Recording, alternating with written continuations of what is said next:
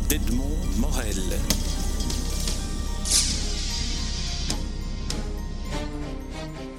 Marie Calter, je suis très heureux de, vous rencontrer à l'occasion de la publication de deux livres. Un roman, le deuxième de la trilogie que vous consacrez aux femmes de l'islam, aux femmes de la naissance euh, de l'islam. Et euh, le deuxième livre, un petit livre, un petit livre par le, par le format, Réconciliez-vous, qui est une sorte euh, d'appel que, que, vous faites à la réconciliation entre les trois religions monothéistes. Est-ce qu'on peut dire que ces deux livres se complètent. Euh, est-ce que le premier, réconciliez-vous, n'est pas en quelque sorte une sorte de mode d'emploi de ce que sont les histoires et de l'importance de connaître l'histoire avec un grand H? Votre question est pertinente, je pense. Vous savez, euh, c'est Kafka qui disait, Franz Kafka disait, que les écrivains étaient des drôles de bêtes. Ils sentaient l'odeur de brûler avant de voir l'incendie. Euh, ce n'est pas impossible qu'en me lançant dans cette aventure, euh, qui, qui, sont ces romans sur la naissance des religions, mais à travers les femmes qui, qui étaient là et qui ont œuvré pour que ces religions euh, se manifestent, s'imposent et qui ont été écartées après, hein, qui sont, des religions qui sont devenues misogynes, surtout celle la plus jeune qui est celle de l'islam. Au fond, euh, je préparais la réponse à ce qui est arrivé maintenant, qui cette agressivité de certains fous de Dieu, je ne vais pas les appeler barbares parce qu'ils ne sont pas des barbares, sont des assassins, ne sont pas des islamofascistes comme le dit mon ami Valls. Si je devais déjà dire, c'est islamo-nazi, parce que c'est pas la même chose. Le fascisme, c'était une idéologie que, j'aurais combattu, mais bon, hein, les, fascistes ont été massacrés par les nazis lors de, cette fameuse nuit des longs couteaux à Berlin, parce que justement, ils se réclamaient d'une idéologie et les nazis pensaient déjà à construire Auschwitz, ce n'était pas la même chose. Et Bon, l'histoire euh, rattrape les écrivains. C'est comme ça. Il précède l'histoire.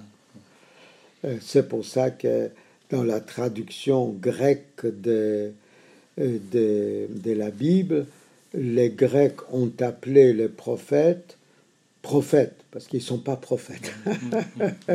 Ce qui est, c'est, les gens qui prévoient, qui pressentent. En vérité, sont des gens qui crient tout simplement. Est-ce que je peux faire une petite incise suite à ce que vous venez de dire sur le fait que ces religions sont à un moment donné de leur parcours devenues misogynes Quelle est la raison, à votre avis, pour laquelle la misogynie s'est installée, notamment, enfin, ce qu'on peut appeler la misogynie, notamment dans, dans, dans l'islam, où la place des femmes, finalement, lorsqu'on lit Fatima, par exemple, on se rend compte que, historiquement, la femme est presque un, un pivot? Et Là, je dirais peut-être des bêtises, parce qu'il faut vraiment analyser euh, comment ça se fait que euh, une religion qui a comme la mère des croyants, euh, Khadija, cette femme riche de la Mecque, c'est le premier volume, c'est la, la femme de Mahomet, c'est celle qui lui propose les mariages, c'est celle qui sans qui il n'y aurait pas d'islam, parce que quand il arrive chez elle, lui dit, il m'arrive quelque chose, j'ai une révélation, etc. Alors il dit, très bien, tu vas raconter ça au Parlement, à la Mala, au Parlement de la Mecque. Il dit, personne ne me croira. Et elle lui répond, moi je te crois. Et, là, elle fait naître la religion. Elle aurait dit, écoute, calme-toi, euh, va te coucher, on reparlera demain. Il n'y a pas d'islam. Et là, on le voit bien dans le premier, dans le premier roman. Euh, c'est une femme forte, c'est une femme libre, c'est une femme. Là, Fatima, qui est sa fille, euh, qui est à cheval, qui porte pas de voile, qui mène des guerres, qui conseille son père, et qui crée à la fin, à la, à la mort de son père, un parti qui s'appelle Shai Ali pour soutenir son mari Ali pour qu'il devienne calife. Et les adeptes sont quoi? Les chiites, voilà. Et du coup, aujourd'hui, quand on voit comment on traite chez les chiites leurs femmes, Alors, la question demeure, la question demeure. Est-ce que parce que les hommes, à travers les siècles, ont pris les choses en main, parce que c'est les relents des polythéismes. Je vous donne un exemple qui va amuser vos, auditeurs. Euh, il y a un hadith. Hadith, ce sont des règles qu'on trouve dans la tradition, dans, euh, la sunna, la tradition. il y a une femme qui vient voir le prophète à Médine et il dit euh, L'envoyé des dieux, j'ai un problème, mon mari me brutalise, il veut me prendre par derrière, j'aime pas ça. Et qu'est-ce qu'il répond? Il dit, tu as tout à fait raison, si tu n'aimes pas, tu n'aimes pas. Elle s'en va, et là-dessus, ses amis qui entendent ce qu'il dit, surtout Omar, qui va devenir un des califes, il dit, mais tu es fou, qu'est-ce que c'est que ça? Tu donnes raison à cette femme, ce n'est pas elle qui a décidé, nous venons d'un monde où les hommes tenaient tout en main et la femme s'exécutait, etc. Et comme il sent que ça va provoquer une révolte, même autour de lui, il fait revenir la femme, il dit, j'ai posé la question à Allah, et voilà ce qu'Allah a répondu. Il dit, la femme a tous les droits, mais celui qui laboure la terre a droit sur les fruits de cette terre. Peut-être en posant la question autrement, euh, je vous ai entendu un jour dire que dans le lectorat de, vos deux premiers romans, hein, euh, Khadija et, Fatima, vous aviez un lectorat féminin assez important, peut-être plus important que le lectorat masculin. Est-ce que ce n'est pas une manière aussi de donner au romanesque, puisque c'est la voie que vous avez mhm. choisie pour raconter la naissance de, l'islam, de donner euh, l'accès à une connaissance par le biais et grâce aux femmes? Oui, bien sûr. Moi, je suis un conteur, je suis pas un philosophe, donc je ne vais pas me lancer dans, dans, dans des débats philosophique ou métaphysique, je raconte des histoires. Et je me suis rendu compte que c'est le meilleur moyen de faire passer un message. D'ailleurs, la Bible le fait. Qu'est-ce qu'ils font la religion? Raconte des histoires. Des histoires magnifiques, merveilleuses. Bon. Donc, et, et, à travers là, on se met à croire ou ne pas croire en Dieu. Donc, j'ai fait à peu près la même chose. Ce que je prends, je n'invente pas dire j'invente des scènes, mais j'invente pas les personnages. Ces personnages ont existé. Fatima, la fille de Mahomet et de Khadija, elle est là, elle est à l'origine des schismes, et les chiites la vénèrent plus que même son père. Mais en racontant d'une manière romanesque son histoire, ses amours, sa déception, euh, sa vision du monde, son rapport avec son père, etc., j'ai fait, je lui donne de l'importance. Ce que je me suis rendu compte, et là, j'avais le même défaut que tous mes amis intellectuels. Nous sommes partis d'un principe euh, que euh, notre vision du monde, celle basée sur la lumière, l'universaliste, doit être partagée par tout le monde. Et en nous basant sur Voltaire, euh, Hein, son petit traité de la tolérance, etc., hein, nous pouvions donner des leçons de morale aux Chinois, aux musulmans, hein, ben, aux Indonésiens, etc. Ça ne marche pas. Ah On a oublié que les autres existent. Comme dit très bien dans Jules César, Shakespeare, c'est Brutus qui dit à César, nous sommes tous égaux, mais nous ne sommes pas tous pareils. Et Dieu merci, parce que sinon, comme je l'ai dit dans mon petit livre, un, seul livre suffirait.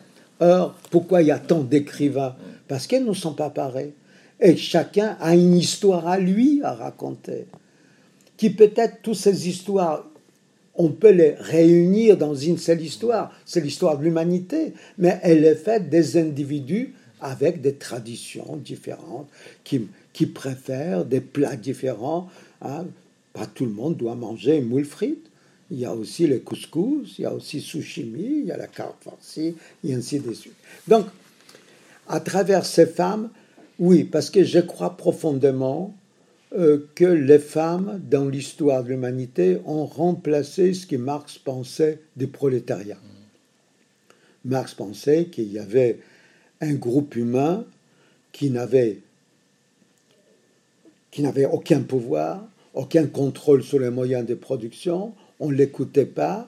Hein. Et les jours, c'était le prolétariat, c'est les gens qui travaillaient, et les jours où il aura les mêmes droits que tous les autres, la bourgeoisie, les capitales, etc., l'humanité aura changé. Et il avait raison, l'humanité a changé. Moi, j'ai dit que maintenant, c'est les femmes qui ont remplacé le prolétariat. Quand vous voyez ce qui se passe au Pakistan, la petite Mahala, cette Pakistanaise qui reçoit une balle dans la tête, pourquoi? Parce qu'elle réclame les droits des jeunes musulmans d'aller à l'école au même titre que, que les garçons. Et elle est devenue, elle a reçu le prix Nobel, elle est devenue héroïne des millions et des millions de jeunes musulmans qui, dans leur chambre, elles ont les portraits de Mahala. Ça passe par les femmes. C'est la femme, en revendiquant sa place, hein, va transformer cette religion qui, entre Khadija, Fatima, Isha, est devenue misogyne ça passe par les femmes et comme vous le dites si bien, ça passe aussi par l'école, puisque Mahala, c'est dans l'école. Sa revendication première, c'était concrètement de pouvoir avoir accès à l'école. Tout à fait.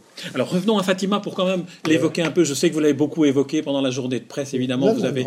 mais, parlons, parlons de Fatima. Euh, on, peut dire qu'elle est à l'origine, en quelque sorte, euh, involontairement bien sûr, de la scission entre les chiites et les sunnites. Comment expliqueriez-vous à quelqu'un qui n'est pas familier de l'islam cette différence, le fait que on en arrive à cette divergence euh, d'interprétation d'un texte finalement qui initialement est identique? Ça n'a rien à voir avec le texte. Hein. C'est humain. On a affaire à une famille, comme beaucoup de familles de ceux qui nous écoutent. Il y a Mahomet, qui est vénéré déjà par beaucoup de gens. Ce n'est pas encore des foules, ce n'est pas les milliards, 200 millions d'individus qui les vénèrent aujourd'hui. Il y a sa, sa fille qui pense qu'elle est héritière hein, du savoir de son père elle est mariée au cousin de son père, Ali. Elle a deux enfants, des fils que le prophète adore. Parce qu'il a toujours rêvé d'avoir un fils. Or, il n'avait pas de fils. Ses deux fils sont morts très jeunes. Donc, Fatima a joué les rôles un peu de, de celui ou celle, mais c'est lui qui l'a accompagné même lors de ces batailles. Et pour elle, c'est une conception euh, pyramidale de la religion, puisque Mahomet allait créer un empire, conquérir de plus en plus de terres jusqu'au l'Inde, la vallée du Taj, hein, l'Afrique, un énorme empire. Ce sont c'est de la lignée de Mahomet qui doivent sortir les dirigeants de cet empire. Donc d'abord son mari à elle, Ali, et puis les enfants, Hossein et Hassan. De l'autre côté, il y a Aïcha, Aïcha, sa femme la plus jeune, aimée, elle est, elle, elle est rousse, elle a une peau blanche, donc en Arabie c'est rare, et elle a une mémoire fabuleuse. Elle sait lire et écrire, lui il ne sait pas lire et écrire. Oui, c'est ce qu'on découvre, dans, enfin, dans, dans, votre roman, c'est que euh, Mahomet ne sait pas lire. Il a mémoire. Il, a la mémoire hein, de la révélation de Gabriel. C'est pour ça d'ailleurs le style des Corans est on sent l'oralité. Hein. C'est enregistré, on parle, dit. D'ailleurs, j'ai repris ça dans mon petit livre, Réconciliez-vous. Il y a une sorte. Commencez par dites, une injonction comme ça. une injonction, dit. Il dit pas écrit, on dit pas lit, on dit dit. on est dans, dans l'oralité. Donc, elle a aussi une mémoire extraordinaire à tel point que quand il vieillit un peu, parce qu'il a quand même, il a quoi, 50 ans plus qu'elle, il a les révélations devant elle, c'est la seule personne qui assiste à ces révélations, il répète ce qu'il lui dit l'ange Gabriel, et elle enregistre dans son ordinateur qui est sa tête. Donc c'est un personnage très spécial. Elle ne croit pas que cet empire doit appartenir à une famille. Elle pense que c'est une idéologie. Ce n'est pas une religion qu'on doit préserver. C'est une idéologie universelle. Donc, cette idéologie doit être défendue par les compagnons, par ceux qui croient, qui ont accompagné les prophètes et qui continueront à commenter cette pensée, à faire évoluer cette pensée. Donc deux conceptions d'avenir à partir de même texte. Et il y a un moment, pour le cinéma c'est magnifique, il est sur son lit de mort, il y a ces deux femmes côte à côte, chacune doit tenir la main du prophète, et elle, la petite, la jeune, elle se débrouille, elle a son père qui est Abou Bakr, le compagnon le plus proche de Mahomet, elle lui fait savoir, je ne sais pas comment, hein, il faudrait que j'invente ça, mmh, quelque mmh, chose pour le troisième livre. Là, c'est le romancier, là, qui va intervenir. Hein, pour dire, le prophète se meurt, vient dire la prière à sa place. Et c'est ce qu'il fait, et il devient le premier calife. Donc, c'est elle qui gagne. C'est les compagnons qui reprennent les flambeaux. Plutôt que la filiation. Alors, qu'est-ce qu'il fait Fatima? Elle crée un parti politique pour soutenir son mari, pour dire attention, hein, on a des, des fans d'Ali. Et elle crée le parti Shai Ali, le parti d'Ali, et les adeptes de ces partis sont des chiites. J'aimerais qu'on vienne sur un, un, épisode de, ce roman et de, de l'histoire de, euh, de, la, de la naissance de l'islam. C'est le, euh, lorsque euh, Mahomet se rend à, à Yatrib, Médine, et finalement il s'allie avec les Juifs, puisque Médine, Yatrib à l'époque était une ville, une communauté juive. Alors comment est-ce que vous c'est au romancier, au conteur que je m'adresse. Comment est-ce que vous transformeriez cela en une sorte de, de, parabole ou d'utopie sur la réconciliation pour euh, euh, relier avec Il y a ici deux choses qui arrivent que les gens ne connaissent pas, bien sûr. Il y a un malentendu entre eux. Entre les, les Juifs protègent Mahomet. Il faut savoir, nous sommes dans un, dans un monde où il n'y a pas de règles. La règle, c'est la règle de plus fort. Vous avez des gens derrière vous, vous appartenez à un clan, à une tribu qui vous protège, on ne vous touchera pas parce que sinon, les clans ou ces tribus vont massacrer votre famille. Donc il y a une sorte d'équilibre hein, des terreurs. Il est donc, en quittant la Mecque avec ses adeptes, ils sont 70, hein, bon, un peu plus que les 12 nu-pieds de Jésus, 70, mais c'est pas beaucoup. Et ils s'en vont à, à Yatrib, il sait, donc futur Médine, il, il doit être protégé par quelqu'un. Et c'est les Juifs qui l'invitent, les protègent.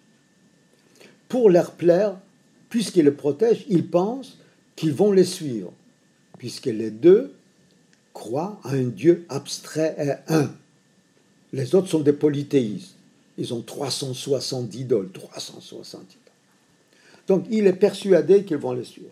Pour les séduire, il prend les règles des Juifs. Circoncision, kashrut, kasher, halal, kippour, ashura, une journée de jeûne, hein, et la prière, visage tourné vers euh, Jérusalem, et le Shabbat.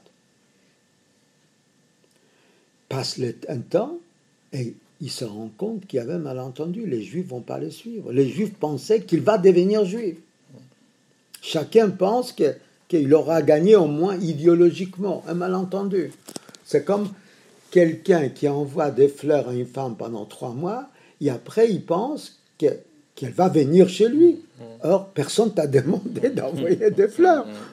Donc il est en colère contre les Juifs parce qu'il leur a envoyé des fleurs et ça ne marche pas il leur fait la guerre. Et il fait deux choses. Et là, c'est intéressant. Un, il, il change d'abord la direction de la prière. Ce n'est plus Jérusalem, c'est la mer. Il ne peut plus changer la circoncision, parce qu'il y a des gens qui sont circoncis, il ne peut pas aller en arrière. les kashrut, kasher, il garde, il garde, halal, il garde. Kippour, il transforme en tout un mois, c'est le ramadan. Et le Shabbat, il avance d'un jour, ça devient vendredi. Il massacre deux tribus juives et il reste la troisième.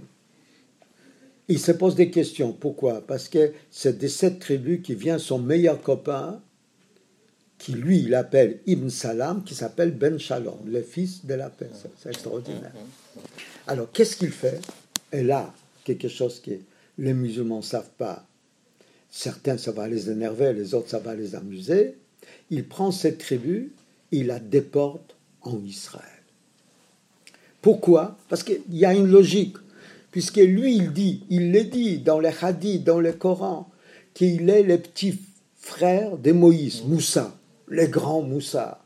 C'est lui qui a sorti les Juifs de l'Égypte, comme lui il a sorti les musulmans de la Mecque. Mais il sait qu'Allah a dit à Moussa de les amener en Israël. En Judée. En Judée. Donc il ne peut pas faire autrement de ce qu'il a dit déjà Allah à Moussa. Donc moi j'ai dit dans mon petit livre, Hein, j'ai dit que c'est les premiers sionistes. Eh, personne m'a rien dit. parce que Qu'est-ce que vous voulez qu'on me dise? Ce sont les textes. C'est vrai. Mais c'est une manière de le dire, effectivement, qui est inhabituelle et c'est une manière de raconter l'histoire. Mais c'est là où on retrouve aussi à la fois votre engagement, Marek Alter, et puis à la fois cette euh, faculté d'être un, conteur, et à travers les histoires, et on sait combien euh, dans, le, dans le monde musulman, il suffit de songer aux mille et une nuits, on sait combien raconter des histoires est important. Peut-être que c'est peut-être là aussi le moyen par lequel le roman, par lequel vous arriverez à convaincre euh, les populations des trois religions monothéistes de se réconcilier. Inch'Allah, hein, si Dieu le veut. Voilà, eh bien, Inch'Allah, je le dis avec vous. Merci Merci Marek Alter, en tout cas, pour cet entretien. Les rencontres d'Edmond Morel.